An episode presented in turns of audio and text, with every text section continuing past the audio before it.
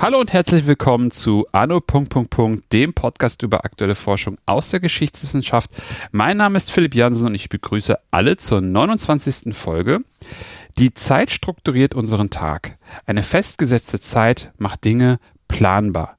Wie fatal wäre beispielsweise ein Angriff, wenn die Hälfte der Soldaten fehlen würde oder die Kanone nicht zur rechten Zeit schießt. Die Zeit, die Uhr hat das Militär stark verändert und darüber spreche ich heute mit Frank Reichherzer. Hallo. Hallo. Frank, magst du dich zu Anfang einmal kurz vorstellen? Ja, ich bin Frank Reicherzer. Ich bin ähm, Mitarbeiter am Zentrum für Militärgeschichte und Sozialwissenschaften der Bundeswehr in Potsdam. Davor war ich wissenschaftlicher Mitarbeiter an der Humboldt-Universität in Berlin und noch viel länger davor, also in grauer Vorzeit, habe ich auch an der Universität Tübingen gearbeitet und wurde dort auch ähm, promoviert mit einer wissensgeschichtlichen Arbeit. Das, das in aller Kürze. Ähm, wie bist du eigentlich auf dein Projekt gekommen, über das wir heute sprechen?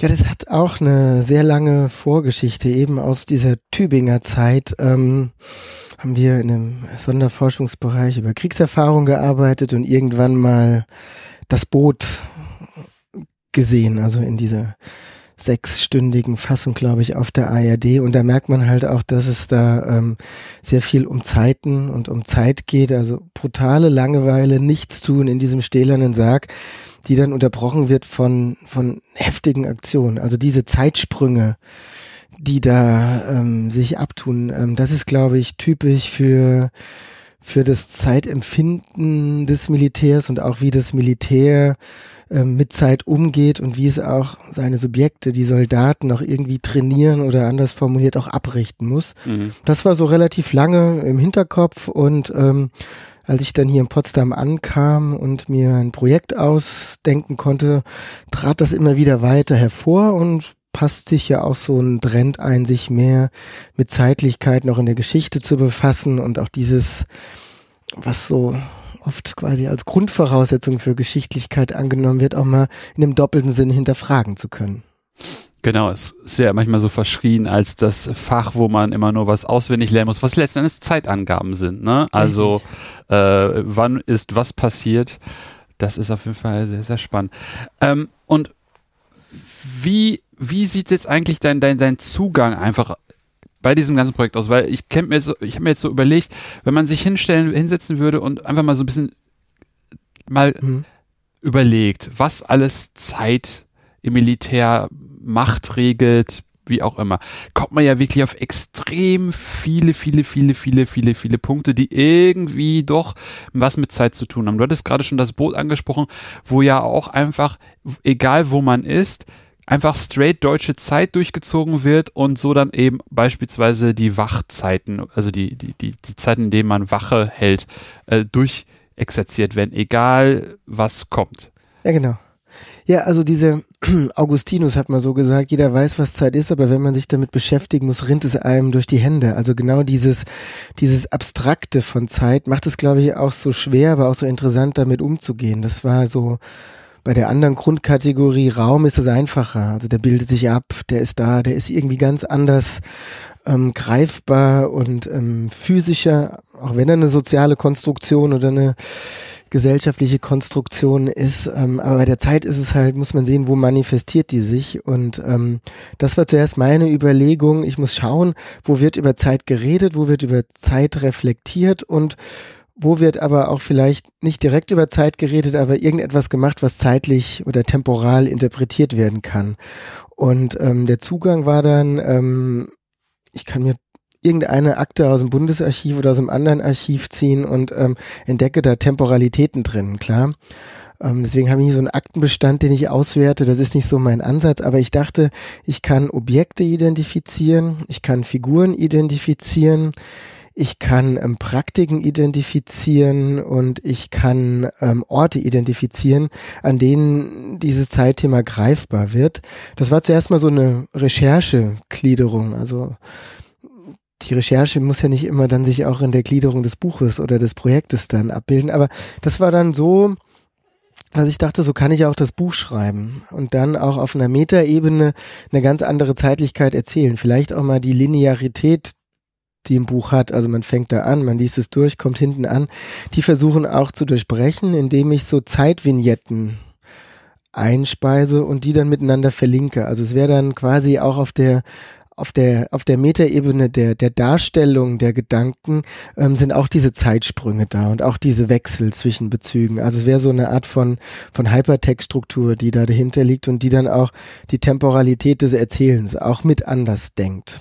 Und also so in der Richtung, bitte, wenn Sie weiterlesen wollen, lesen Sie auf Seite 50 weiter, da habe ich dann irgendwie zu einem anderen Bereich die Geschichte weitererzählt. So ähnlich oder einfach so eher so, so, so, so wie man es aus Lexika kennt, mhm. ähm, der Verweis dann nicht auf eine Seite oder auf einen Aspekt, sondern eher auf das größere Kapitel. Ja? ja. Also das, deswegen sind die Dinge alle miteinander verbunden und dafür habe ich dann, um mir das vorstellen zu können, so diese, das Wimmelbild ähm, mir so als Visualisierung ähm, aus so als, als Anhaltspunkt genommen und gedacht, da, da, da, da, da habe ich eben diese Orte, diese Figuren, diese Praktiken. Also wenn man diese Bräugel, ähm, Wimmelbilder aus der frühen Neuzeit sich da anschaut, da wird das alles deutlich. Und so ein Wimmelbild der Zeit ähm, zu entwickeln, der Zeitlichkeiten, auch der verschiedenen Arten von Zeiten. Also ich bin so ähm, tatsächlich Anhänger dieses landwehrschen Terminus von Pluritemporalität, also dass es ganz viele verschiedene Formen von Zeiten gibt, die irgendwie miteinander verbunden werden werden müssen oder auch nicht parallel existieren. Und das kann man, glaube ich, mit so einem Ansatz deutlich machen. Hm. Wie sehen, wollen wir vielleicht einfach über, die, über diese vier Aspekte sprechen? Was wären denn Figuren in der Zeit? Also ein Beispiel wäre so der, der, der Offizier, der Kriegsgefangene wäre eine sehr spannende Figur oder auch der Wehrpflichtige, also der Wehrpflichtige unter dem Aspekt ähm, Lebenslauf. Also mhm. wird eine bestimmte also der, der Staat, ähm, wenn er auf die Wehrpflicht setzt, ähm, das ist ein chronopolitischer Eingriff, würde man das ähm, mit, mit, mit Charles Mayer sagen, ähm, der nicht mehr Kapital nutzt, um eine Armee aufzubauen, wie im Absolutismus, sondern der die Zeit seiner Subjekte, seiner Bürger nutzt, mhm. ähm, um seine Verteidigungsfähigkeit oder was auch immer zu gewährleisten, also Sicherheit zu produzieren. Und da wird quasi diese ein Jahr, sechs Monate, drei Jahre, also je nachdem, wie lange diese Wehrpflicht ist, genutzt. Oder auch der Kriegsgefangene, in dem sich ganz verschiedene Temporalitäten ähm, manifestieren, je nachdem, welche Hierarchie es ist. Wenn man in die Genfer Konvention schaut, dann ähm, können einfache Soldaten, Mannschafter, wie man es nennt, ähm, zu Arbeit herangezogen werden. Die mittleren Dienstgrade, Feldwebeldienstgrade, Unteroffiziere, die können zur Aufsicht von Arbeit herangezogen werden und Offiziere sind von jeglicher Art von Arbeit befreit. Also das spiegelt sich komplett das klassengesellschaftliche Modell wieder auch in dem Zeitnutzen und welche Form von Zeiten ähm, bestimmten gesellschaftlichen Gruppen, sozialen Gruppen zugeordnet werden. Und der Offizier, den ich jetzt hier dann durchaus auch mal rausnehmen möchte, der ist ähm, eine ganz spannende Figur, ähm, der auch oft in der Geschichte der Arbeit, in der Geschichte der Zeit so ein bisschen vernachlässigt wird, weil das sehr lange eine Geschichte von unten war, man eher auf die einfachen Soldaten geachtet hat und einfach diese, diese diese, diese Elite, die ja doch auch Kaiserreich fast im Ersten Weltkrieg 30.000 Menschen mhm. ja dann umfasst. Ähm, der hat so eine ganz eigene Zeitökonomie, so will ich das nennen. Also Zeitökonomie, wie er Zeit nutzt. Mhm. Ähm, und da ähm, kann man sehen, dass, dass der so ein Wanderer zwischen Welten ist. Der kennt keine Arbeit, der kennt keine Freizeit, der kennt nur Dienst. So könnte mhm. man das formulieren. Und wie sieht der Dienst eines Offiziers aus? Also wenn wir jetzt einfach mal da bleiben wollen würden, was er sieht nur Dienst, aber was, was, was verrichtet er da für Dinge? Mhm. Was für Zeiten? Wie nutzt er Zeit? Wie ökonomisiert er Zeit? Mhm. Das ist, das ist ganz unterschiedlich. Also wenn man da, ich glaube, da ist die Zeit um 1900 spannend, weil sich da bestimmte Ebenen ähm, dieses Zeitnutzens überlagern und dann auch in Konflikt miteinander geraten, ausgehandelt werden und so dann aber auch greifbar ähm, werden. Also das eine, wenn ich das jetzt mal sehr stark typisieren möchte, ist so das Modell des sehr höfig orientierten Offiziers, der aus dieser Hofgesellschaft der frühen Neuzeit kommt. Und das andere Modell ist eher der, der Gewaltmanager, der mhm. sich dann von den Gewaltarbeitern an der Front abgrenzt, aber eher der, der dann ähm, Gewalt organisiert und anwenden kann. Und ganz spannend sind, glaube ich, ähm, diese, dieses höfische Offiziersmodell, das auch im Offizierkorps immer gelebt wird als Integrationsideologie. Das verbindet schon alle auch um 1900. Aber der ist quasi Gentleman. Der ist Dandy. Ja, der ist auch, der hat auch eine ganz andere Maskulinität als das jetzt quasi ein bürgerliches Modell hat. Der ist androgyn in einer gewissen Art und Weise, steht so zwischendrin und in seinem Zeitnutzen verschwindet komplett Arbeit und Freizeit. Also man kann in, in Quellen lesen, so Offiziersratgeber, wie soll man sich verhalten im Dienst, außer dem Dienst, wo schon Grenzen markiert werden, aber es verschwimmt dann doch immer zu einem und hier würde ich sagen, hier wird immer simuliert. Hier wird immer der gute Gentleman simuliert, der automatisch auch ein guter Anführer ist und damit dann aber auch ein guter Soldat. Ah, okay, ja. Ja, und ähm, man kann das noch so in den 1880er Jahren sehen, wo ähm, in Debatten darüber gesagt wird, also ähm, auch ähm, der Platz des Offiziers ist ähm, nicht nur ähm, am Buffet, sondern auch dem Tanzboden, weil auch die besten Tänzer auf dem Tanzboden, auch die blutigen, im blutigen Tanz des Krieges sich immer sehr gut bewährt haben. Also diese Analogie, diese Simulation, ähm, die ist hier sehr wichtig und er simuliert quasi, weil der Krieg ja nicht für ihn erfahrbar ist, simuliert er quasi Krieg in seinem kompletten Lebensstil. Und da wird Charakter und ähnliches, also alles, was so die Kriegstheorie als wichtig für einen militärischen Führer setzt, ähm, imaginiert und immer wieder inszeniert. Und da fließen diese Zeiten ineinander. Bei der Kavallerie kann man das ganz gut sehen, dass jetzt im Reitsport dann auch sehr stark ähm, mit ja, auch mit der Tätigkeit des Kavallerieoffiziers im Krieg zu tun hat. Die Briten haben sogar dieses Stichwort oder diese Debatte, die sich da abspielt, da sind sich die Kontinent äh, europäischen, Nordamerikaner, also die, mhm. die modernen Militärs alle relativ ähnlich. Sie haben unterschiedliche Felder, wo es ausgetragen wird, aber im britischen Kontext heißt es auf Brains versus Polo. Also brauchen wir jetzt die schlauen Absolventen oder die guten Polospieler? Und oft entscheidet man sich dann für den guten Polospieler mhm. in den. Regimentern, weil das der komplette Gentleman-Offizier ist und damit auch der, der gut führen kann, weil das ist der, die Haupttätigkeit des Offiziers. Der hat auch eigentlich keine Waffe. Also der hat eine, nur zur Selbstverteidigung sind die Waffen des Offiziers gedacht, weil er muss anführen. Ja, ich, ich, ich möchte ganz einfach so ja, ja, ja sagen, ja, das ist ja so spannend, ne? weil wenn, wenn man sich überlegt, das sind ja genau die Attribute, ne? Er reitet, und er tanzt. Ja. Ne, diese offiziellen, ne, es gibt immer auch diese Gala-Uniform, ne, der ja. Offizier, der immer auf der Gala ist. Ja. Und, und ähm, ich habe mich ehrlich gesagt damit noch nie so intensiv beschäftigt, deswegen habe ich auch mir noch nie Gedanken über die Funktion gemacht. Und darüber hast du dir ja mutmaßlich enorm viel Gedanken gemacht. Und das finde ich, finde ich so plausibel und auch so interessant, dass man dann beim Reiten oder auch beim Polospielen ja ähm, Führung üben kann ähm, ähm, Reiten üben kann in bestimmten Lagen und dann irgendwie sowas wie ein, eine Art von Spiel spielen kann. So, jetzt mach, reiten wir mal einen Angriff. Und dann ja, ja. reitet er dann irgendwie schnell und tut dann so, und jetzt lege ich mich in die Kurve. Ja, und so, jetzt so, kommt dieses und jenes. So durchaus kann man sich das vorstellen. Also, das ist einerseits diese, diese physische Fähigkeit trainiert, ähm, aber auch sowas wie eine bestimmte Haltung. Also, die kommt da auch mit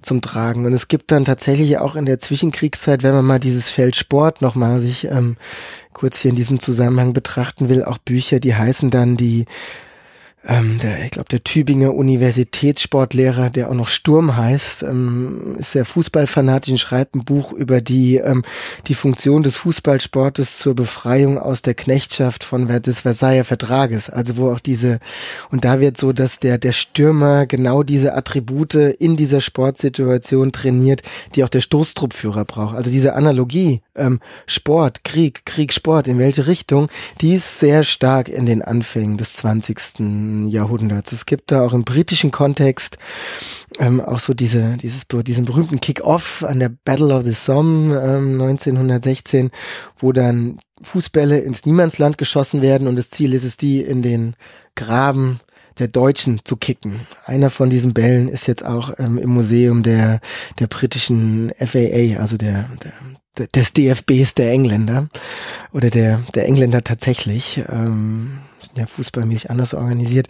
Also wo auch diese ganze Sache zusammenkommt und dann wird die Times beschreibt das dann so, ähm, wie dann das da, wie die dann durch das Niemandsland dribbeln und auch diese ganze Sportmetaphorik da ist. Das, das geht in eins. Spannend. Das ist also gerade diese Übertragung dann wirklich zu sagen, nicht nur du bist jetzt beispielsweise ein Stürmer oder du bist ein Stürmer und bist dafür zuständig, den Ball ins Tor zu schießen, sondern dass man das dann sogar noch auf ein Schlachtfeld überträgt und sagt, da ist der Ball, da ist das Tor, das Ziel und jetzt mal los. Und dass man, da habe ich dann gleich wie so eine Art von, wieder auch so ein bisschen wie, wie beim Reiter, so, ja, da ist ein, da ein, ein Granat, ein Loch von, mhm. einer, von, einer, von, einer, von einer Granate, die explodiert mhm. ist, also so, wie, wie heißt es nochmal? Trichter. Trichter. Ja. Und da ist noch ein Trichter und da muss man irgendwie so Slalom laufen und das dann sich vielleicht so als, als, als irgendwie Hindernisse auf einem Fußballfeld vorstellt, um dann eben die Abwehrkette beispielsweise ja, den ja, Schützengraben zu überwinden, um dann das Tor zu schießen. Ja, du siehst schon in deiner Sprache, dass da auch so ähnliche Beschreibungen einfach Sportskanon oder da dann auch ähnlich vorkommen. Und da ist so eine so eine Analogie da und auch ähm, H.G. Wells sagt auch, War is Sports, äh, plastisch, nee, umgekehrt sagt er, Sport is War minus the Shooting. Also wo auch diese, diese Analogie, die ist da sehr klar. Und das ist aber auch, wenn man das auf das Zeitthema wieder zurückholen will, da ist das wichtig für den Zeitnutzen, dass hier dann auch diese sportliche Betätigung in einem gewissen Rahmen dann auch ähm, eben diesen Analogieschluss zulässt. Und dann ist das, was ist denn jetzt Sport? Ist das denn jetzt Freizeitbetätigung, wenn man das in dieses nie wirklich durchexerzierte, aber doch zumindest ideologisch sehr stark prägende Modell einer funktionalen Differenzierung der Zeiten mhm. einordnen will. Ja. Also hier ist das Stichwort Acht-Stunden-Tag oder mhm. Zehn-Stunden-Tag.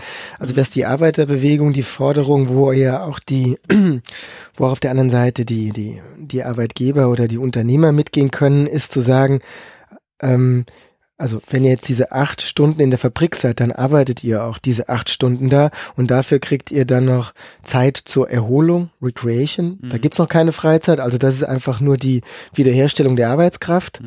Und irgendwann kommt dann auch mal noch die, die dritte Stufe der Freizeit damit hinein, ähm, wo dann aber diesen Zeiträumen ganz klare Tätigkeiten zugeordnet sind. Das ist so, was mit der funktionalen Differenzierung, Industrialisierung im 19. Jahrhundert aufkommt nochmal um zu betonen, auf der sehr stark normativen Ebene. Wie das Leben dann in der Fabrik aussieht, ist ganz, ist eine andere Geschichte. Ja. Auf der normativen Ebene hat man das und es, und ehe sich wahrscheinlich noch eine Fabrik durchsetzt, zeigt sich das eher im Städtebau. Also hier ist der Ort zum Arbeiten, hier ist der Ort zum Wohnen, hier ist der Ort zur Freizeit. Also diese Charta von Athen Stadtplanung kennzeichnen ja immer noch unsere Städte. Und diese Strukturierung von Zeit, ja, die lässt sich hier in diese militärischen gar nicht so, so wirklich nachvollziehen. Und da kann man sehen, wie da auch so ganz Zeiten ineinander fließen und unterschiedlich mit Sinnen belegt werden. Aber man sieht aber auch, wie Rechtfertigungsdrücke aufkommen. Also warum nutzt du deine Zeit jetzt so? Also das, was auch aus der, aus der bürgerlichen ähm, Bewegung kommt, wie man die Arbeiter diszipliniert, dass die jetzt nicht immer im Saloon ist so ein Wunder, gibt so wunderschöne Studie darüber von Roy Rosenzweig ähm, oder Alkohol trinken, sondern sinnvoller Nutzen von Zeit. Ähm, das spiegelt sich ja auch wieder und hier kommt auch das Militär oder diese diese dieser Offizierstypus des höfischen Offiziers sehr stark unter Legitimationsdruck und muss legitimieren, warum er so seine Zeit verbringt und da dreht sich jetzt wieder der Kreis und dabei ist die Katze in den Schwanz. man könnte jetzt diese Quellen mit diesem Nutzen des Sportes und ähnlichem auch so interpretieren, dass die auch zu einem gewissen Teil Rechtfertigungsnarrative für diesen, für dieses, für diesen Lebensstil denn letzt, letztendlich auch sind, den zeitgenössisch schon auch der amerikanisch-norwegische Soziologe Thorstein Veblen dann auch als ähm, Leisure Class bezeichnet hat, also die sich dann durch Darstellen von, ich habe sehr viel Zeit, Freizeit zur Verfügung und das ist dann der Luxus und damit kann ich gesellschaftliche Wertigkeit ähm, darstellen hin zu einer ähm, ähm, zu demonstrativen Konsum. Das ist dann die nächste Stufe. Also ich kann extrem viel konsumieren und heute haben wir eine genaue Umkehrung. Heute ist der Terminkalender immer voll. Also wenn jemand wichtig ist, hat er gar keine Zeit. Ja, also das ist eine komplette mhm. Verschiebung. Ähm, wenn man früher hatte ich Luxus über Freizeit, Muße. Heute gibt's, hat sich komplett umgedreht, auch durch Neoliberalisierung. der Prestige, das Prestige ist halt auch vollkommen um, umgedreht. Ne? Also man wird dann im besten Fall für viel Arbeit gut entlohnt und hat dann dadurch irgendwie so eine so ein gewisses Ansehen, Prestige, ja. das man ja. sich erarbeitet. Ich finde das mit dem Sport halt ganz interessant, weil du, weil, weil ja gerade der Sport also die Funktion, also die, die, die, ähm, der Zugriff, warte, was, was soll ich jetzt sagen?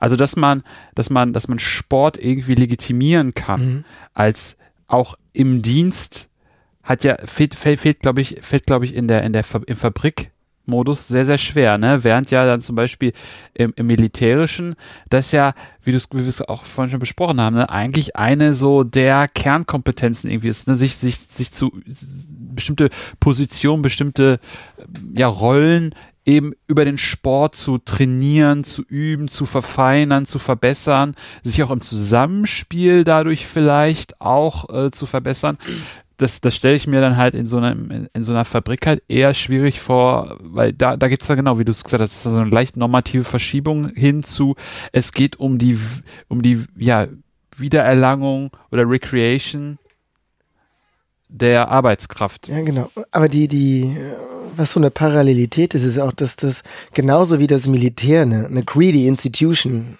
so heißt das Konzept ist, ähm, die die verlangt, dass man sich auch in seiner Zeit, die eigentlich seine Freizeit ist, in das, in diese Institution einbringt und die eigentlich diese Zeit ab absaugt, ähm, ist so eine Theorie der 70er Jahre, die da aufkommt, die so ein Revival durch Google mal hatte, wo das auch immer so war.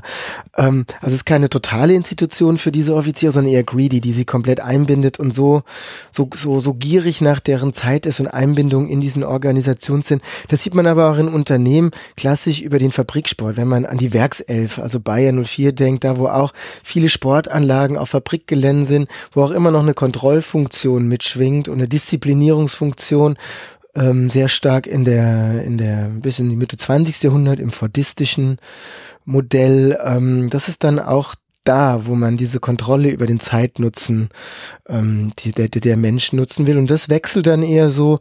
Und ähm, heute ins Fitnessstudio, jetzt mit Foucault geredet, ist natürlich, dass, ähm, dass das die, die, die neoliberale Selbstoptimierung des Subjektes, die da dann auch in dieser Sportlichkeit, also gesunder Körper, Reproduktion, äh,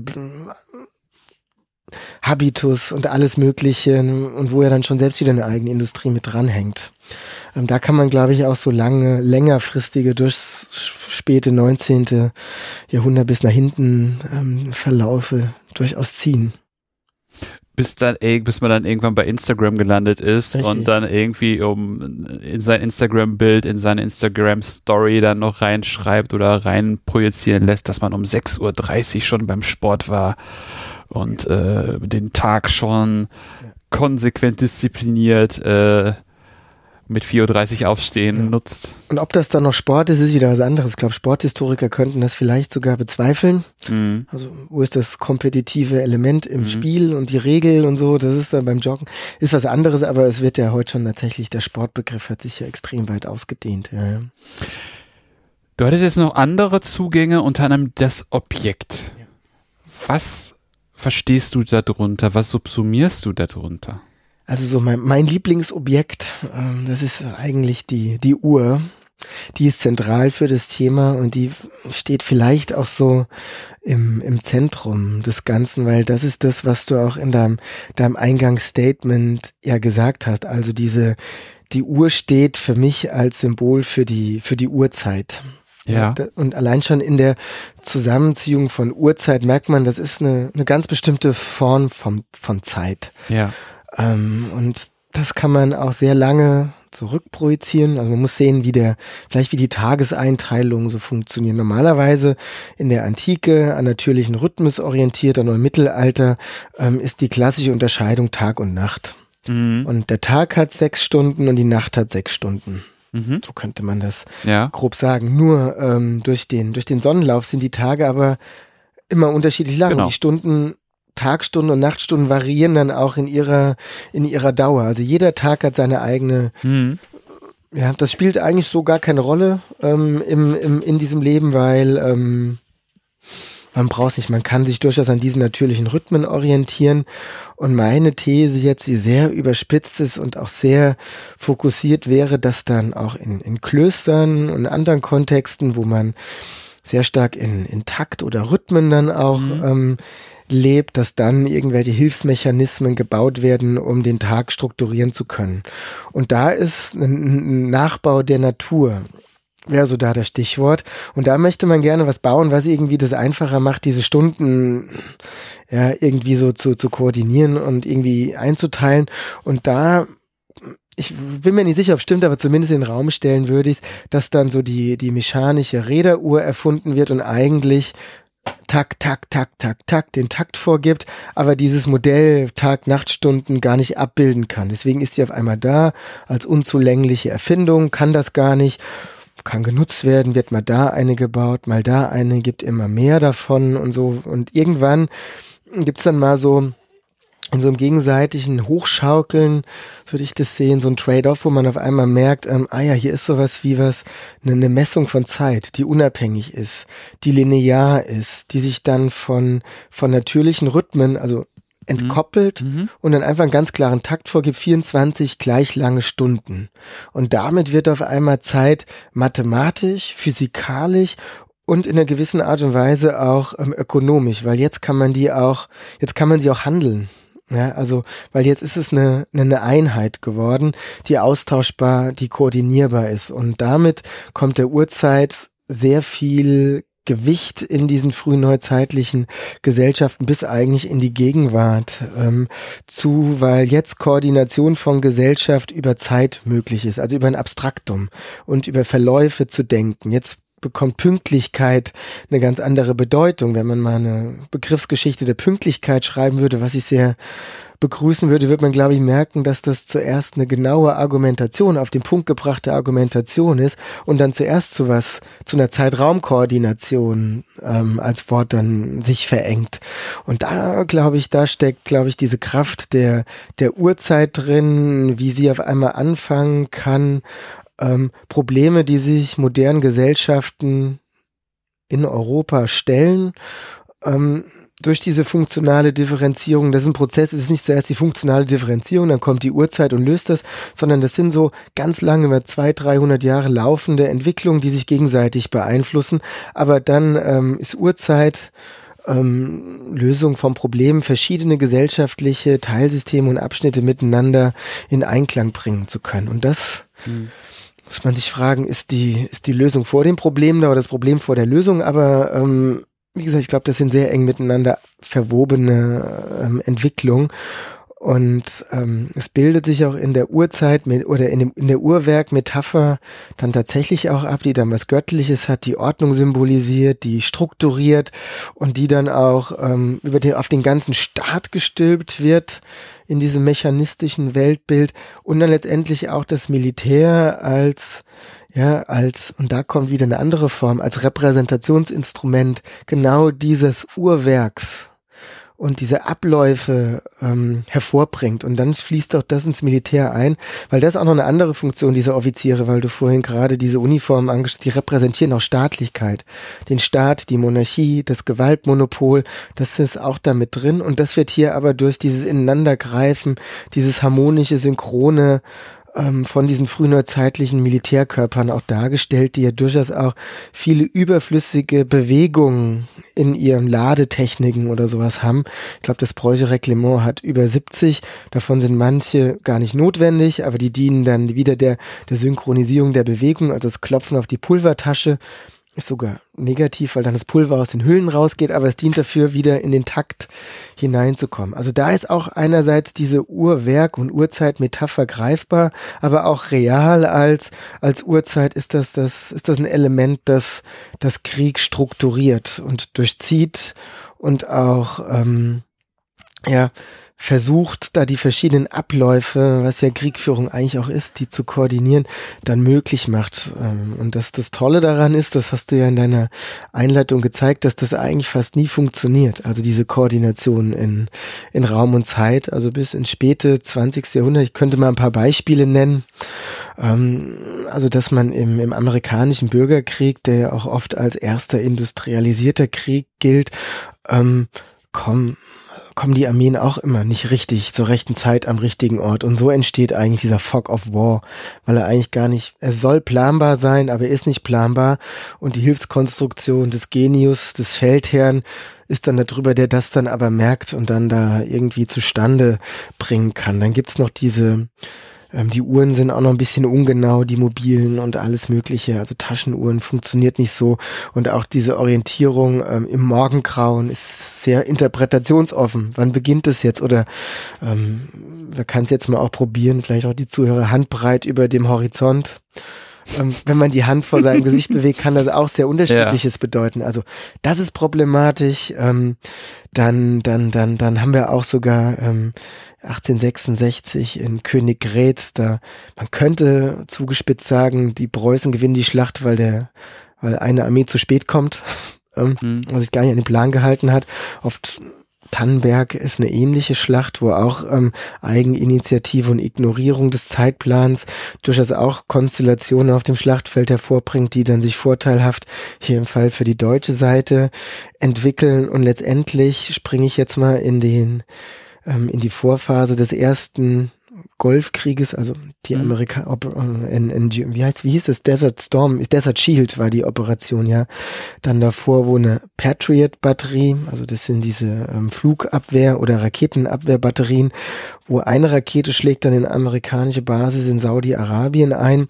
Und das liegt daran, dass ähm, das Patriot-System, das eigentlich als mobiles System geplant ist, dann wird mal oft der Stecker gezogen, dann fährt der Rechner immer wieder neu hoch und dann ist die Zeit auch wieder bei Null. Aber mhm. diese komplexe Berechnung, wie ein Flugkörper fliegt, ähm, das sind auch Zeitberechnungen. Also aufgrund der Zeit, die das Objekt, das im Radar verfolgt wird, ähm, dann hat, wird dann berechnet, das ist eine Rakete, das ist ein scharfer Fall, was da bei uns rechnet der Algorithmus auf und die Rakete wird dann zu dem Zeitpunkt da sein, dann wird die dort abgefangen. Ja. Jetzt haben die aber in dieser Basis Patriot stabil eingesetzt. Ah, Fertig. okay. Mhm. Ja, und über die Zeit haben sich auf der, ich weiß gar nicht wie vielten Kommastelle, zehnte Kommastelle mhm. Rundungsfehler ja. eingeschlichen und das führt eigentlich zu einer Fehlberechnung. Ja. Und deswegen wird die Rakete, also die Skat der Iraker nicht als Rakete erkannt und Batterie fährt runter und dann schlägt die ein. Also da hat man sogar bis auf die Kommastelle ja. ausgerechnet. Also da sind auch die Quellen ganz spannend. Diese Congressional Hearings auf diesem Fall ähm, im US-Senat, die das dann auch berechnen. Die Israelis haben das Problem nicht. Ja. Die haben diese Batterien auch eingesetzt. Die fahren aber einmal am Tag die Rechner runter und wieder hoch. Und da ist der mhm. Rundungsfehler nicht da. Also selbst mhm. auch in diesen hochkomplexen Systemen spielt auch diese Zeitungenauigkeit, kann das immer noch eine Rolle spielen. Ich musste gerade an einen Fall aus dem Zweiten Weltkrieg denken, nämlich zum, als die Alliierten in der Normandie landen und vorher, bevor überhaupt ein Schuss gefallen ist, ja schon ihre Logistik geplant haben und gesagt haben, äh, die Day plus so und so viel sind wir da und da. Und dann einfach merken, dass, dass sozusagen da auch zwei Zeitparameter auseinander divergieren. Die vorher geplante Zeit, wo sie dann wann sind und die tatsächliche Zeit und wie dann dadurch dann ja auch militärische Problematiken entstehen können ne? und Synergien oder halt Pro ja, Probleme entstehen können, die dann irgendwie gelöst werden müssen. Wie gehen wir jetzt damit um? Also es ist ganz, ganz interessant, was, was Zeit so auslöst. Und was mir vorhin noch eingefallen ist, jetzt sind wir zeitlich ziemlich weit vorne und ich meinte, wollte eigentlich viel weiter nach hinten mit, mit, mit dem, was ich sagen wollte. Das ist ja eigentlich die Kirchturmuhr. In meiner Wahrnehmung so die eine der ersten Uhren ist. Also eigentlich äh, keine unmittelbare staatliche Institution und auch keine unmittelbar ökonomische Situation, aber die dann ja eigentlich, die dann in, in bestimmten Taktungen ja auch den Tag, den Tag strukturiert, ne? Das Morgengebet, also ich kenne zum Beispiel Kirchen, wo dann morgens früh um 8 Uhr es klingelt und dann nochmal um 5 ja. oder um, 6, um 16 Uhr und das einfach so diese Gebetszeiten zeigt. Oder ja, zum Beispiel auch die Abläufe in einem Kloster sind ja, ja. an Uhrzeiten geknüpft, ja. ne? Also wann wird was gebetet, wie wird gebetet, das ist auch ganz interessant, wie dann so ja, fragt man sich auch, warum eigentlich, aber das ist halt diese, diese, diese, diese Synchronität, ne? Ja, genau zu sagen, unser Morgengebet ist dann und dann und dann. Genau, und eigentlich ist es ja auch egal, wann es ist. Hauptsache, man einigt sich darauf, wann es stattfindet. Also wenn Genau. wir jetzt genommen, ob wir jetzt eine Stunde reden, zwei Stunden oder wann jetzt mittags, so, das ist ja eigentlich wurscht, das muss sich halt nur darüber einig werden. Deswegen war das mit der Uhrzeit auch nie so ein war gar kein Problem. Also wenn dann im Kloster die Autorität gesagt hat, jetzt ist halt zwölf, jetzt wird gebetet, wird halt da gebetet. Ob das jetzt die Sonne dann da den Höchststand hat und Sonnen, Ja. ist ja eigentlich egal. Mhm. Ja, vor diesem Aspekt. Aber das war dieser Punkt mit dem Trade-off. Und natürlich sind dann auch noch diese Soundscapes von diesen Städten ganz wichtig, weil diese Uhr, das Zifferblatt kommt also davor sind Glocken, also akustische Signale sind da ähm, sehr wichtig. Und da gibt's auch schöne Arbeiten von Alain Corbin über die Glocken ähm, des ländlichen Frankreichs drüber, wo genau das auch so thematisiert wird, wie diese Zeitsignale das strukturieren oder auch über die über die ähm, die frühneuzeitlichen Renaissancestädte in Italien, wo es ja wirklich auch Wettläufe zwischen der städtischen Autorität und der Zeit und der kirchlichen Autorität der Zeit gibt und wem jetzt sie, wer jetzt da quasi bestimmen darf, welche Zeit jetzt da. Und dann gibt's auch ganz Ah, unterschiedlichste, mhm, mhm. die Zünfte haben ihre eigenen Zeiten. Also hat jede, jede gesellschaftliche Gruppe, wenn man das, die Stadt so einteilen will, hat manchmal ihre ganz eigenen Zeiten, ihre eigenen Signale. Und diese, das ist ein Riesengebimmel in dieser Soundscape dieser frühneuzeitlichen Stadt, wo, und dann gibt's aber auch immer wieder diese Tendenzen zur Vereinheitlichung. Die sind da dann auch sehr stark. Und auch dieses, um jetzt nochmal diesen, diesen Wechsel wieder in das Militärische zu bringen, auch in diese Architektur, wenn man sich Kasernenbauten anschaut, da gibt's auch oft Uhrentürme. Ja, und diese, die sind aber immer auf dem Stabsgebäude würde ich jetzt als These behaupten, oder weil der, und das signalisiert auch, hier ist der Chef, ja, hier ist die Zeit und hier ist der, der über die Zeit bestimmt. Oder der Master of Time ist, der der Herr der Zeit ist. Und das ist aber alles, glaube ich, eine sehr starke Fiktion, diese Zeitlichkeiten. Wir haben ja eben schon gehört, wir machen jetzt einen Kriegsplan und dann ist der aber dann doch ganz anders. Ähm, in diesem, ich würde jetzt mal zwei Verständnisse von Kriegführung gegeneinander in Stellung bringen, die sich natürlich immer mischen, aber Mhm. auf der einen Seite ist dieses rein mathematisch, geometrische, ich kann Krieg planen, ich kann Krieg berechnen, also das von fr frühneuzeitlicher Geometrie, dass das schön sein muss und wenn das schön ästhetisch ist, dann gewinnt man da auch bis hin ähm, zu ähm, Operations Research ähm, im 20. Jahrhundert ist, wo man auch Probleme einfach mathematisiert, Algorithmen drüber und dann hat man eine Lösung und dann weiß man, wie man Logistikprobleme löst, Bombenteppiche wirft oder was weiß ich, was alles machen kann. Und auf der anderen Seite steht irgendwie so dieses dieses Genius des Feldherrn, der permanent, der der der so genial ist, der über Zufall, der ist ein Künstler, der hat das kairotische Moment, der kann den, die Situation erkennen, er hat das sind so, und dann richtig handeln. Deswegen ist das, ist das Kunst. Das andere ist eine Wissenschaft oder eine Technik und das andere ist eine Kunst. Und die beiden, die mischen sich natürlich immer, aber die stehen so ein bisschen gegeneinander.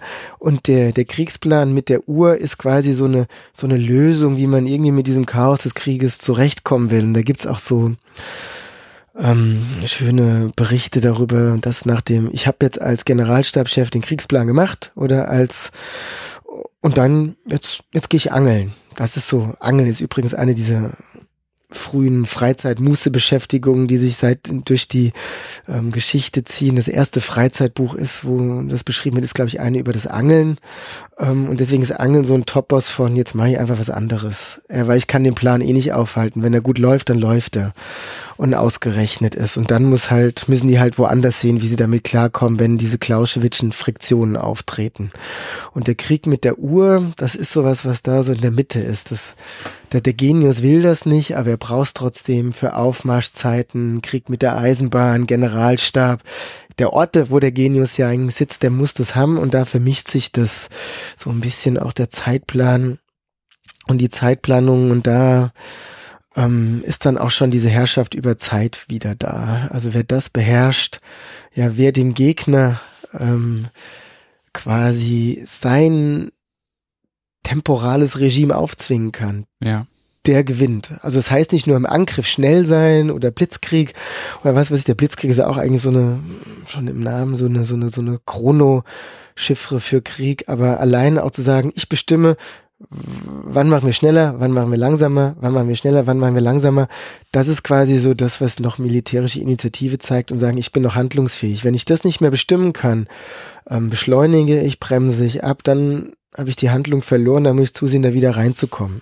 Ja, das sind so diese Temporalstrukturen, die Kriegführung ähm, dann auch auf dieser höheren bis niedrigen Ebene eigentlich auch mitbestimmen. Also deswegen kann auch in so einem Krieg, wenn man ihn temporal denkt, ähm, auch sein, den Gegner in seiner temporalen Verfasstheit zu attackieren. Das ist so das, was der Blitzkrieg ja macht.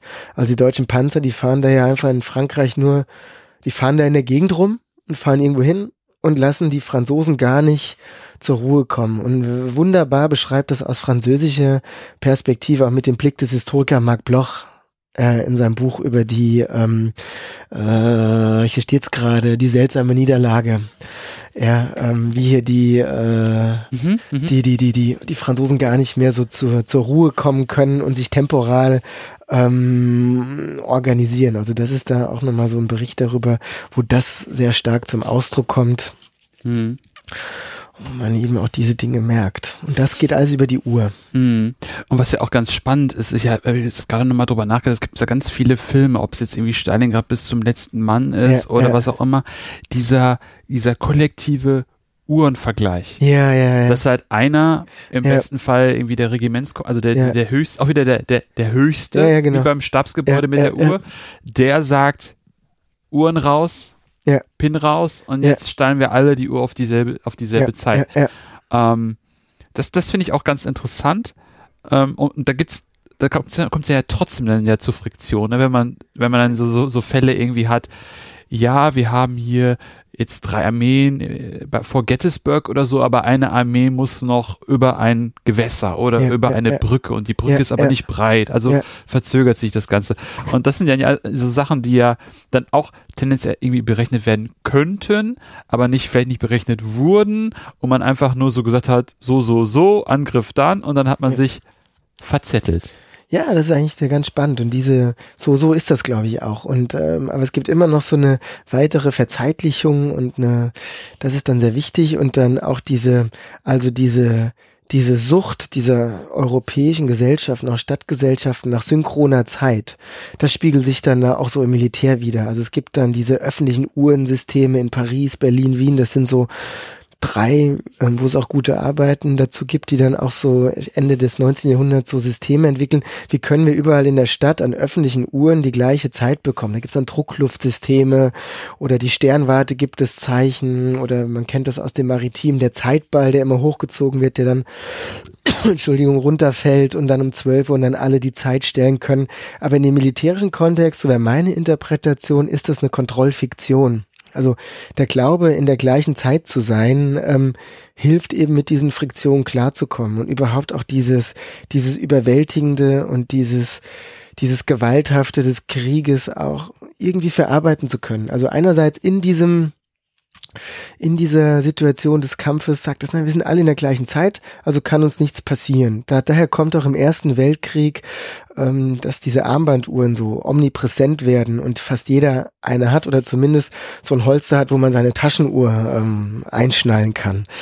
Ähm, und diese Armbanduhr, die ursprünglich äh, ein, ein Frauenschmuckstück war, oft in so Bracelets, Armbänder eingenäht war oder eingebaut war, ähm, damit die Frau auch die Zeit im Blick haben konnte. Aber der Blick auf die Uhr, das ist ganz klar immer, man langweilt sich.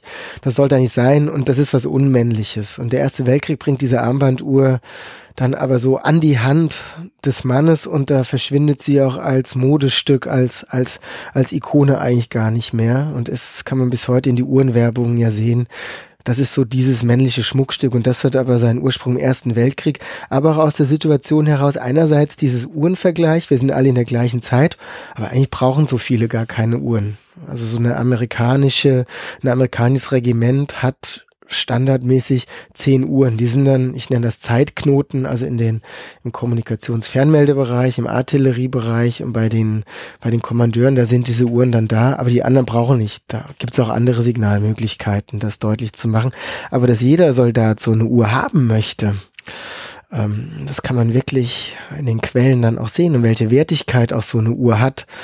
Ähm, mal Pulp Fiction, die Uhrenszene sich nochmal anzugucken. Ähm, einfach Pulp Fiction, Watch und dann sieht man die Szene, wo dann diese Uhr aus dem Ersten Weltkrieg in den Zweiten Weltkrieg und dann ähm, in den Vietnamkrieg und dann in die in dem Po des äh, Ach, die Szene. Ja, genau. Dann wandert und dann wieder zu, zu Butch oder Butch zurück und ähm, diese Schlüsselszene für Pulp Fiction, das ja auch ein Film über Zeitlichkeit ist. Also diese Uhr, diese Überladung mit Bedeutung, die kann man da sehen, aber die liegt auch daran, dass diese Uhr aber auch wieder Eigenzeit gibt. Also was ich eben als Zeit des Militärs, des Kommandeurs, des Chefs beschrieben habe, die kann mit einer Uhr auch wieder zu einer eigenen Zeit und einer Selbstaneignung ähm, von Zeit werden und dann auch eine ja, eine, eine gewisse Fluchtmöglichkeit aus dieser Zeit des Krieges in andere Zeitlichkeiten hineinwandeln. Und die überlagern sich hier so stark, diese individuellen Zeiten, die Zeiten der Front, die Zeiten der Etappe,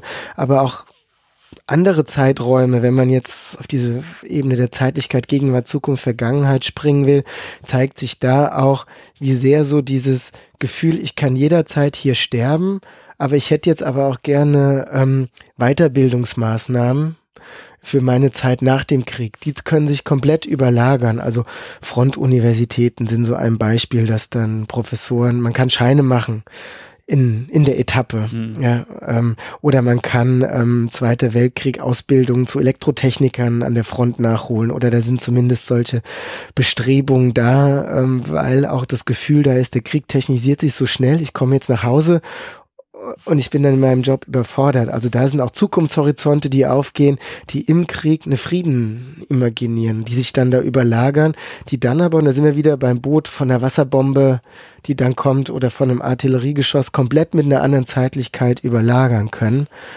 Und das macht für mich auch nochmal dieses Konzept des Zeitsprungs, ähm, wo ich jetzt in den letzten Tagen drüber nachgedacht habe, als ich mich mit dem Freund nochmal über das Thema unterhalten habe, dass das vielleicht sogar ein Schlüsselbegriff ist, um das Thema nochmal genauer anzugehen. Mir fiel auch gerade nochmal ein, dass ja in Kriegstagebüchern auch immer die Zeit daneben ja, steht. Ne? Ja. Wann ist das verfasst worden, um sozusagen zu sagen, im Zweifel auch recht zu fertigen, warum hat man jetzt das, was dann und dann passiert ist, nicht angenommen. Oder in Briefen auch, Feldpostbriefen, ja. ganz häufig irgendwie über die Schreibsituation geschrieben wird. Wann schreibe ich das? Ähm, ich hatte zum Beispiel auch mal eingelesen, das war ein Bauer, der immer wieder die heimische Zeit, also sozusagen den heimischen Erntekalender im Kopf hatte und immer wieder geschrieben hat, ja, ihr müsst ja jetzt so und so weit sein. Also eure Zeit müsste jetzt so und so sein, ja, ihr müsst jetzt irgendwie ja. den Acker bearbeitet haben. Ja. Jetzt müssten so langsam, müsste das Getreide eingeholt werden. Das fand ich auch ganz interessant, wie man auch, auch, auch als Soldat in dieser, in dieser kriegerisch gewalttätigen Situation an der Front trotzdem immer noch einen zweiten, eine zweite Uhr im Kopf hat, Mhm. wie manchmal ja auch irgendwo äh, in, in Unternehmen so, wenn man international ist, diese diese drei, vier, fünf Uhr, ne, die dann noch ja, Chicagoer ja, Zeit, ja, New Yorker Zeit, Moskauer Zeit sagen. Also dass man einfach dann auch äh, in diesem militärischen trotzdem auch so eine, ja, so ein ziviliste, eine, eine zivile Uhrzeit im Kopf hat. Ja, ja, ja. Und die aber dann so an natürlichen Rhythmen da in dem Beispiel dann noch sehr stark orientiert ist. Also Ernte, Jahreslauf und so. Ja, das ist ja, weil die ist ja zyklisch und so. Und andere sind Lineare und so, da überlagern sich eben, und das interessiert mich, wo überlagern die sich, wo gibt's da diese Anknüpfungspunkte? Und ähm, wenn ich das richtig weiß, ähm, hat die, die italienische Militärarmee im Ersten Weltkrieg auch so ein Problem, dass zu bestimmten Zeiten Soldaten desertieren, glauben die dann so. Und die gehen aber zur Ernte nach Hause und kommen dann wieder. Ah, okay. Ja, ähnliche Dinge hat auch die, die, die nehmen jetzt auch ähm, Angehörige der Bundeswehr, die in Afghanistan sind, auch bei den, beim afghanischen Militär war, wo das auch wo verschiedene, es gibt so eine Kriegssaison und eine Erntesaison, was eigentlich mit diesem europäischen Verständnis von Zeitlichkeit überhaupt nicht in Einklang ist und wo die sich dann überlagern. Oder auch dieses, ähm, die 24-Stunden-Uhr, die wir jetzt kennen, ist eigentlich in, im Angelsächsischen heißt das Military Time. Also weil dieses AMPM durchaus mal in so einem Funkspruch falsch passieren kann und dann ähm, ja? Ja, dann auch da diese, diese, diese militärische Zeit dann auch in Zeitzonen eingeteilt wird, damit man auch über die Datumsgrenze nicht solche Probleme hat und dann immer weiß, ähm, wo man ist, mhm. in welchem Zeitrahmen, in welchem Zeitort. Also ähm, das ist dann, was man oft in Filmen immer sieht, ähm, Zulu, Bravo, Time und so, wo dann auch diese Zeitzonen die ja dann auch diese Standardisierung von Zeit ausmachen, Ende des 19. Jahrhunderts, dann noch hier reinkommen. Und diese Standardisierung, die vereinheitlicht, die macht klar, diese Normierung, die diese Uhrzeit macht, ähm, aber auf dieser lassen sich dann wieder ganz neue Handlungen aufbauen. Mhm. Oder dann auch so Brüche, ne? Also dieses typische, äh, dass die Briten dann um, um, um Tea Time nicht angreifen. Ja, ja, im Asterix, ne? Ja, ja. ja aber auch so, ne? Ja, also ähm, das ist einfach auch im Zweiten Weltkrieg dann teilweise so Phasen gibt, wo sie dann irgendwie, wo, wo man das Gefühl hat, okay, tendenziell äh, liest man dann so, ja, wir sind dann, haben dann gestoppt und dann guckt man dann so und stellt dann fest, okay, das ist halt fünf Uhr. Mhm, mh, mh.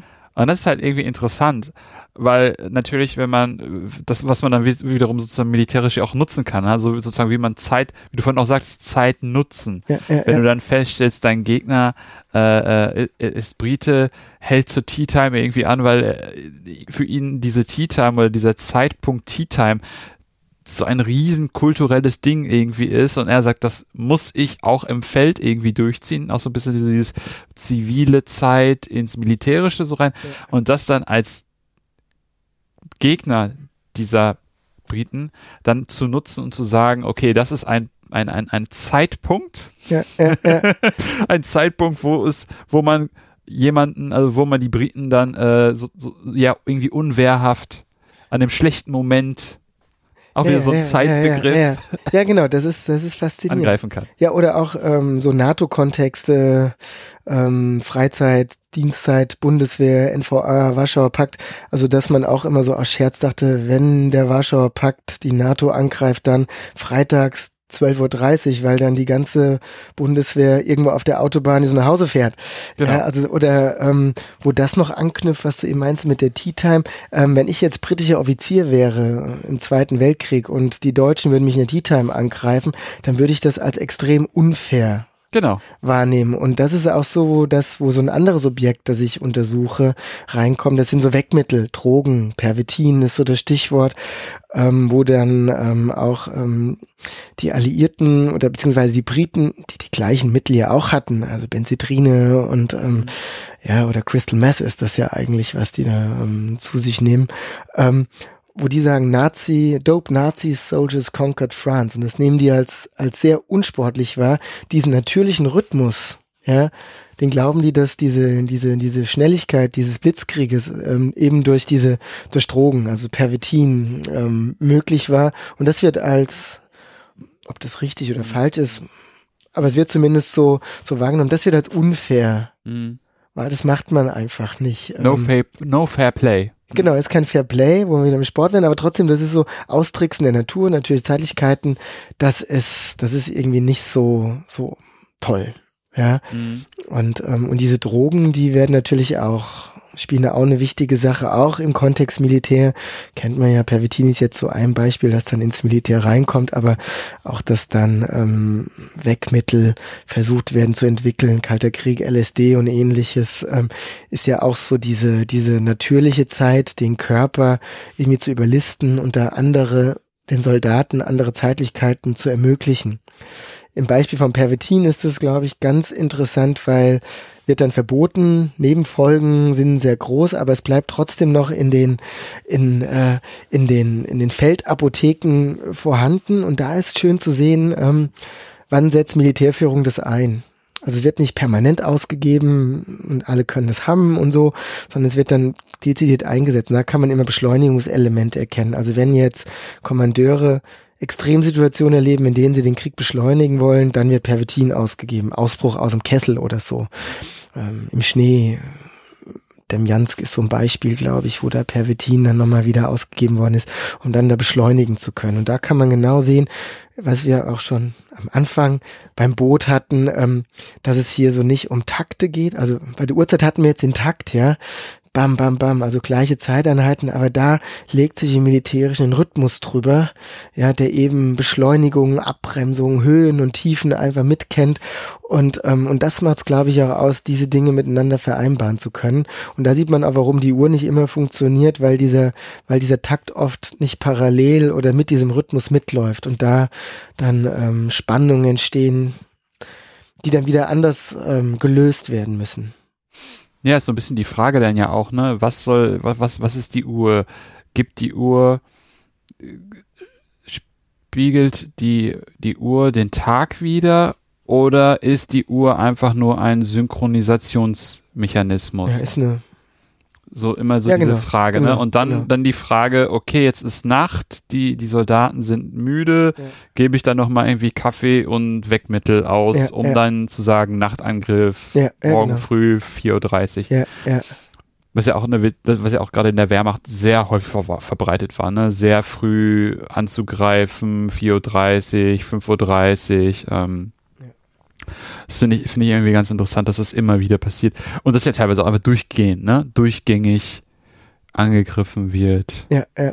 Wo man sich dann ja eben fragt, wie geht das noch ohne ja, genau. irgendwas? Genau. Ja, und dabei Pervetin ist das Spannende, ähm, das ist vielleicht ein Negativspiel oder zumindest ein Nullsummenspiel. Also diese Beschleunigung, die man sich erkauft, die ist ja dann danach mit extremer Müdigkeit genau. und Abgeschlagenheit verbunden. Und das ist dann auch diese, also will ich jetzt extrem beschleunigen und dann aber diese, Genau. diese Verzögerung in Kauf zu nehmen. Und das ist dann so, die sind die Punkte, wo, wo eben hier so eine, über diese Droge, Wegmittel, ähm, dann auch wieder diese militärisches Handeln und sehr gut nachvollziehbar oder deutbar wird vor diesem Hintergrund von Zeitlichkeit.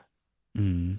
Und das dann ja wieder auch so ein bisschen diese, diese Mathema mathematische Geschichte dann wieder reinbringt. Ne? Also wenn ich dann da diese Einheit habe, die dann abgeschlafft ist, brauche ja. ich dann eine Ersatzeinheit. Ja. Wie organisiere ich das Ganze? Ja, Und dann hat man dann da nochmal fünf Parameter mehr, wie man das Ganze dann da organisiert, weil man eben Pervitin eingesetzt hat und sich das dann irgendwie doppelter, dreifacher Form dann die Ruhe zurückholt außer man würde die Dosis erhöhen, um das dann irgendwie nochmal die Maschine nochmal anzuschieben. Ne? Genau, und das, das geht halt nicht unendlich. unendlich. Ja. Die Frage ist, inwiefern wissen das denn die Kommandeure und sind, also sind die sich darüber so bewusst? Das ist immer sehr unterschiedlich. Es gibt dann Militärärztliche Akademie und so, es gibt da Studien drüber ähm, und so und die werden dann auch schon zirkuliert und es wird schon so bekannt gemacht und so und dann aber wirklich so im Sinne von Notsituationen bei Spezialoperationen, also so äh, diese Ein-Mann-Torpedos oder auch diese kleine Kleinst-U-Boote, die nutzen dann solche Dinge dann auch ähm, exzessiv, ja. Genau, das schifft dann ja mehr oder weniger auch über die Zeit des Krieges, ne, wo man dann vielleicht am Anfang sagte, ähm, hatte das bei Adam Tooze gelesen, darüber bin ich darauf gekommen, yeah. der dann nämlich eben schrieb, dass äh, Panzerfahrer das bekommen hatten, um die ersten 48, 24, 48 Stunden durchzufahren, mehr oder weniger, um überhaupt diese, diesen, diesen, diese Pace einhalten zu können. Ja, ja. Und man liest dann ja auch immer wieder, äh, dass dann Truppenteile liegen bleiben und das dann ja nur durch engagierte Offiziere ja, ja, ja die dann wieder Anführer spielen, so ja, ja. Einheiten dann nochmal vorgeworfen werden können, nochmal ja. motiviert werden können und so das allerletzte aus sich ziehen. Keine Ahnung, ob da jetzt Perpetin im Einsatz war, aber jedenfalls, dass es dann da dann wieder, ja, Mechanismen braucht, um die Zeit weiterzutreiben, die Beschleunigung. Die Beschleunigung, ja, ja, richtig, richtig. Was ist denn dann der vierte die vierte, der vierte Bereich, den du dir noch anschaust? Das sind, ähm, das ist so die performative Ebene ja. oder die, die, die, ähm, oder Praktiken könnte man das auch, auch nennen. Und da wären so, also da, da wären so Dinge wie, wie der Kampf und das Kämpfen, da wo man mhm. auch nochmal was quer drüber legen kann. Also von der Planung, ähm, bis zur Umsetzung der Situation bis zum Ende, das ist etwas, was so quer durchläuft, aber auch so Dinge wie die, wie die Parade, das Marschtempo, ist was sehr Spannendes. Also dieses, was im Deutschen 118 Schritte in der Minute sind, das ist auch eine ganz spannende temporale ähm, Konstruktion, die auch sehr mit mit sehr viel Bedeutung aufgeladen ist. Das, also man kann es ja mal probieren, 118 Schritte in der Minute zu laufen, dann, dann ist man nicht schnell, aber auch nicht langsam. Das ist so der, das mittlere Tempo, könnte man ähm, sagen. Und, ähm, und das bedeutet ähm, ankommen, aber noch fit sein, nicht hinrennen und erschöpft sein, aber ah. nicht zu langsam sein. Also das ist so eine so eine Vermittlung von Geschwindigkeit, ja. ja, dass da sich in diesem Marschtempo 118 abspielt und auch hier in der Doktorarbeit hier im Haus, die gerade entsteht oder gerade abgegeben worden ist, ähm, da kommt das auch vor, wie dann die, der, der, der Stahlhelm, dieser Frontsoldatenverband der Zwischenkriegszeit, sich auch mit diesem Marschtempo 118 von, von der NS-Bewegung absetzt. Die ist revolutionär, die ist schnell, die ist dynamisch, ja, aber die hetzt. Ja, die ist eine gehetzte Bewegung und wir, die Frontsoldaten, die das alles kennen, jetzt rede ich aus der Sicht des Stahlhelms, wir marschieren Tempo 118. Also hier ist so ein, so eine, nicht reform, nicht ein reformistischer, aber doch eher so ein langsamerer Umbau des Staates zum Autoritären und dann da diese NS-Bewegung, da werden auch geschwindig, generationell verschiedene Geschwindigkeitsvektoren ähm, eben auch in diesem Marschtempo 118 ähm, verhandelt. Oder auch die Inszenierung der Parade wäre sowas anderes. Was wird da aufgeführt? Ähm, auch ähm, an, an, an Zeitlichkeit, da zeigt sich doch, glaube ich, sehr, sehr viel in der Parade. Ja, wie man dann Zeit auch wie man aus Zeit auch lernen kann, ne? Also wie ja. bei den 118 Schritten. Ja. Was heißt das in der Langzeit, in der, in der Mittelfrist, mittelfristig, langfristig ich verstehe, ja. für Anmarsch, ne? Also wie, wie frisch ist eine Infanteriedivision, wenn sie ein Marschtempo 118 über die und die Zeit exerziert hat oder mhm. mhm. in on the double, so typisch ja. amerikanisch, ja. alles im, alles zweimal so schnell eben hinrennt, ja. wie ist sie dann? Das ist auch ganz interessant, ja. Also das wird ja auch in Napoleon ähm, wird ja auch immer sehr da taucht immer so auf, dass, dass, der, dass sie sehr mobil sind. Ja. Also die ähm, seine, seine Armeen oder Truppen. Und das ist aber so eine extrem gute Wegeplanung ah. die, da, die da eigentlich ist. Das muss nicht immer so die, die Direttissima sein, also der direkte Weg dahin, sondern es geht dafür dann auch so den, den besten Weg zu finden. Ja. Ja, also das, was unsere Navigationssysteme nicht immer drauf haben, ja, aber, ähm, aber so den besten Weg, wie komme ich jetzt dann, also was ist der beste Untergrund und so, und da, genau. da ist dann auch so Wissen, geografisches Wissen, da kommt Zeit und Raum auch so extrem ähm, gut zusammen, ja. wo dann, ähm, weil das ist ja auch immer, weil Kriegführung ist ja die Organisation von, von, von, von Menschen und Ressourcen in Raum und Zeit. Genau. Ja, und das kann man hier sehen in den napoleonischen Bewegungsmuster, wie hier Zeitraum in eine Deckung gebracht ja. werden und dann da und das aber auch extrem gut durchdacht und geplant und dann auch noch so das noch was dazu kommt wie Aufklärung und und Wissen über die die Region und Orte und in dem man ist. Also da ist ein da, da ist auch immer ein ganz gutes Aufklärungssystem. Ja. Und Wissen mit angekoppelt. Ja, total spannend. Also ja. ich das denke denk so gerade, ja, ja, ja, das ist das ist halt wieder diese diese ähm, es, sie ist immer da, die Zeit, ja. sie ist immer da, die Uhr, ja. aber mal, wie wir es gerade machen, uns mal hinzusetzen und nochmal drüber so sprechen ja. zu denken, beziehungsweise weil du, du hast schon viel gedacht, ich äh, denke gerade beim Sprechen. Du denkst mit, das finde ich gut. Ich finde das total gut. Also so gerade wirklich so zu, zu, zu überlegen, wie, wie, wie kriegt man das alles in Einklang, gerade Raum, Zeit, finde ich sehr, sehr, sehr, sehr spannend. Und gerade in diesem, in diesem Komplex alle vier Punkte zusammen ist ja auch wieder extrem komplex. Ne? Ja. Also, ja, Und wie das dann irgendwie in Deckung gebracht, versucht wird zu bringen. Ähm, und da haben wir wieder diese unterschiedlichen Geschwindigkeitsvektoren, die auf einmal mhm. auftauchen. Also so ein Düsenjet ist auf einmal schneller als ein Pferd.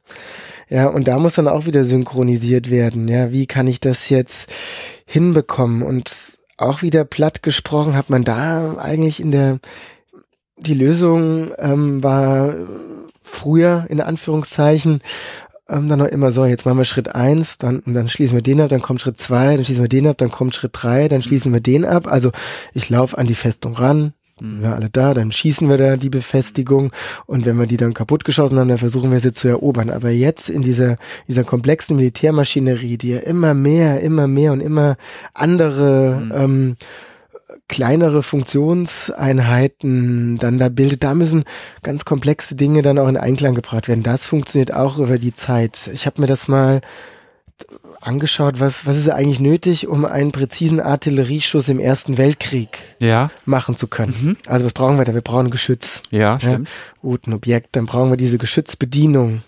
Ja. ja, dieses ist klar, das ist soweit da. Aber was haben wir dann noch? Wir brauchen dann die Aufklärung. Also die zuerst mal sehen muss, wo schießt der, wo schießen wir überhaupt hin. Das geht visuell, aber im Ersten Weltkrieg auch ganz interessant mit ähm, Sound Ranging. Ja. Also ähm, ja, mit so also, riesen Flüstertüten, die dann in irgendwo hinhorchen. Ja, genau. Und dann aber ganz, da sind dann ganz sensible Mikrofone eingebaut. Mhm. Also sind eher Mikrofone, gar nicht mehr so diese, diese, diese, diese Tüten, das ist so der so. Anfang. Ja. Und dann sind da auch wirklich sehr genau gehende Uhren und dann wird irgendwie so Blitz, Abschussblitz und Sound und das wird dann alles miteinander in, in ein Berechnungssystem gebracht. Ja. Ja, also wird dann berechnet und dann weiß man ungefähr, wo das andere Geschütz stehen könnte. Dann kommt noch Luftbildaufklärung dazu, also wo einer fliegen muss, Ja. einer muss fotografieren, dann muss noch ein Zeichner. Ähm, die Karten sind fast, könnte man sagen, Echtzeit. Also sie kommen dann fast am nächsten, werden aufgezeichnet, fotografiert und am nächsten Tag haben alle aktuelles Kartenmaterial. Ähm, dann auch da, dann haben wir noch ähm, die ganze Logistik für das Geschütz, dann das Berechnungssystem ähm, und dann brauchen wir auch noch ähm, Wind, Wetter, Ja. Luftfeuchtigkeit, Stimmt, ja. um dann dahin schießen zu können. Ich weiß gar nicht, war, bestimmt habe ich nur zehn Sachen vergessen, aber das sind eigentlich alles beteiligte Einheiten, Faktoren, die eigentlich nötig sind, um gezielten Schuss ähm, abfeuern zu können. Also ich bin nur der Typ, der, der, der, der, der dann da ähm, am Abzug den betätigt und dann da so ein extrem komplexer Mechanismus allein nur, um das Feuern möglich zu machen. Und das muss aber auch Zeit, also man hat es bei dem Mikrofon gemerkt, bei dem Luftbild und ähnlichem, da spielt Zeit schon eine Rolle, aber auch in der Synchronisierung dieser Abläufe ähm, ist das auch extrem wichtig. Und da wäre ich auch wieder bei dem praktischen, also bei diesen, bei diesen Performanzen, also das ähm, ähm, Zielen, Schießen, Treffen ist Ja. sowas, was ich damit gerne ansprechen würde, wo dann auch die Kybernetik mit reinkommt. Bei dieser Patriot hatten wir es ja eben schon, also wo man dann auch berechnen, komplexe Zeitberechnung machen muss, wo ist denn jetzt ähm, ein Flugobjekt zu einer bestimmten Zeit. Also die Geburtsstunde der Kybernetik ist ja Flugabwehr im Zweiten Weltkrieg. Ja, Norbert Wiener, das Modell setze ich dann aber nicht durch, aber er findet die Kybernetik und den Begriff. Ähm, ein anderes Modell ist dann interessanter. Also der Wiener setzt, ähm, der, der, der versucht, ähm, Menschen, setzt Akteure in Simulator und lässt sie dann fliegen. Und dann wird ungefähr berechnet, wie fliegt ein Mensch ein Flugzeug. Ja. Und was ist die Wahrscheinlichkeit, wie sich ein Flugobjekt, wenn ich seine, und jetzt kommt wieder die Zeit, wenn ich die Vergangenheit dieses Objektes berechnen kann in der Gegenwart, was ist das denn für eine Vorhersage in die Zukunft? Also wo wird das Objekt in der Zukunft sein, wenn das Flugzeug an diesem Ort ist und gleichzeitig mein Geschoss auch an diesen Ort zu bringen ist? Also komplexe Berechnung und der, der Wiener macht das über Menschen und Akteure. Ähm, die andere Gruppe, die mit diesem Auftrag beauftragt ist, ähm, die macht das allein über physikalische Möglichkeiten. Also wo kann jetzt dieses Objekt, was sind überhaupt die Möglichkeiten, Geschwindigkeit, Höhe, bla bla, was da alles noch dazu kommt, was ist physikalisch überhaupt nur möglich, wo dieses Objekt ist. Und das ist dann die Technik, die sich dann auch durchsetzt. Also Radarmessung und dann werden automatisch die Flakgeschosse ähm, programmiert, dass die dann nach einer bestimmten Flugzeit explodieren. Und man muss ja nicht direkt treffen, sondern, und da ist auch wieder das Spannende, da gibt's die Annäherung. Also so nah, man soll nur so nah wie es geht an ein Flugzeug, weil die Druckwelle, Splitterwirkung auch durchaus das Objekt dann dann ähm, vernichten, wie man in der Fachsprache, glaube ich, sagen würde, machen würde. Und das sind komplexe temporale Berechnungen.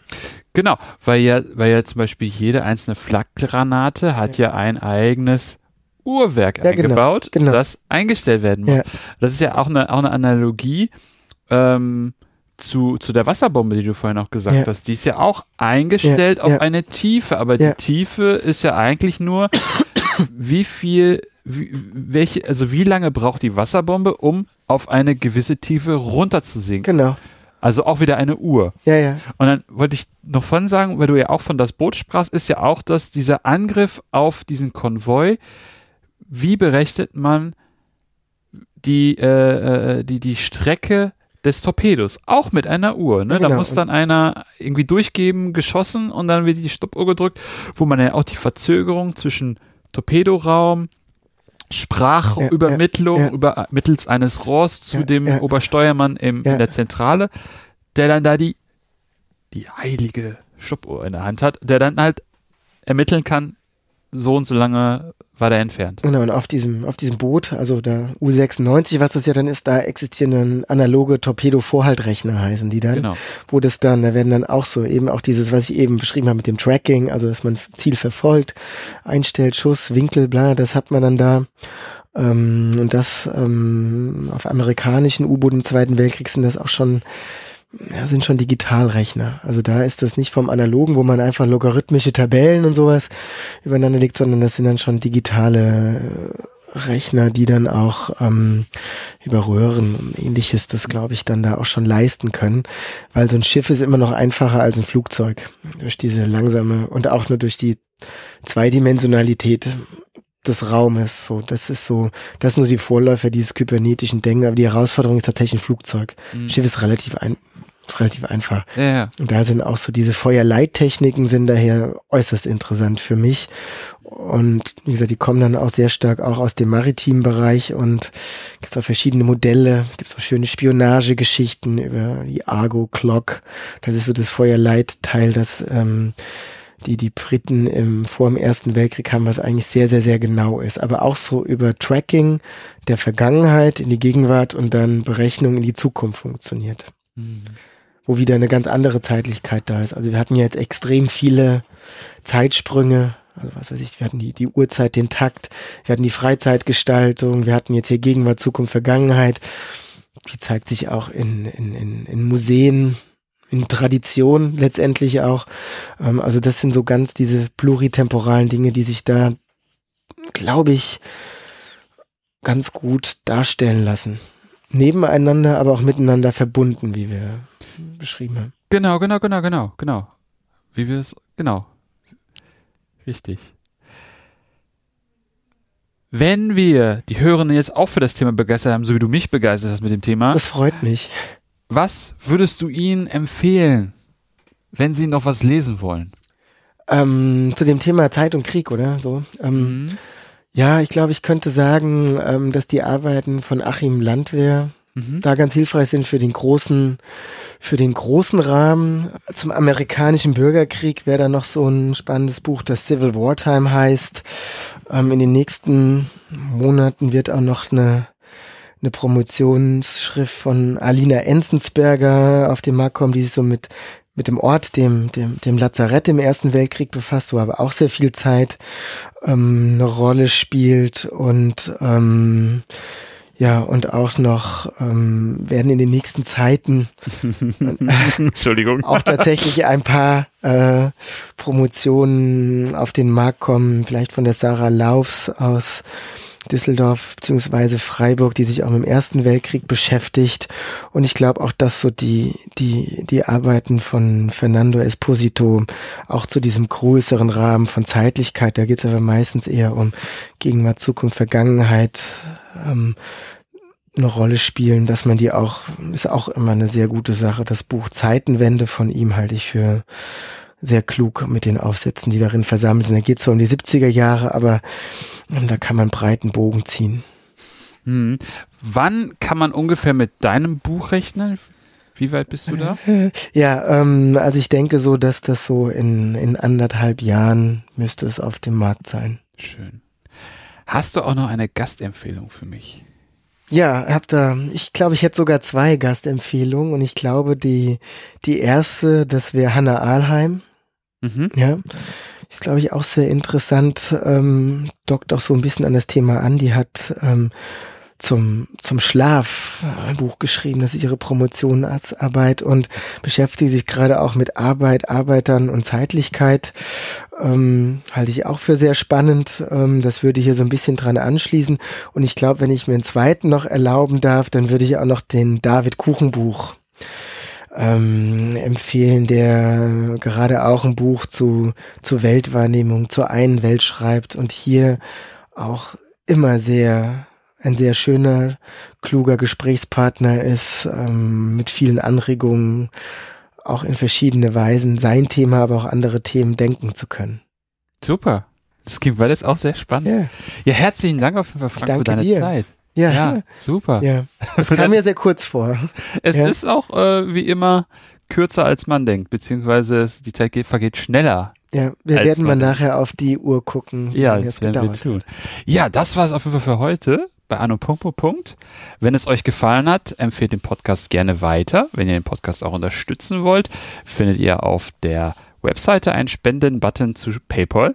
Wenn ihr selber forscht und über euer Projekt sprechen wollt, kontaktiert mich gerne über Mail oder über Twitter. Ansonsten hören wir uns bald wieder. In diesem Sinne, auf bald und tschüss.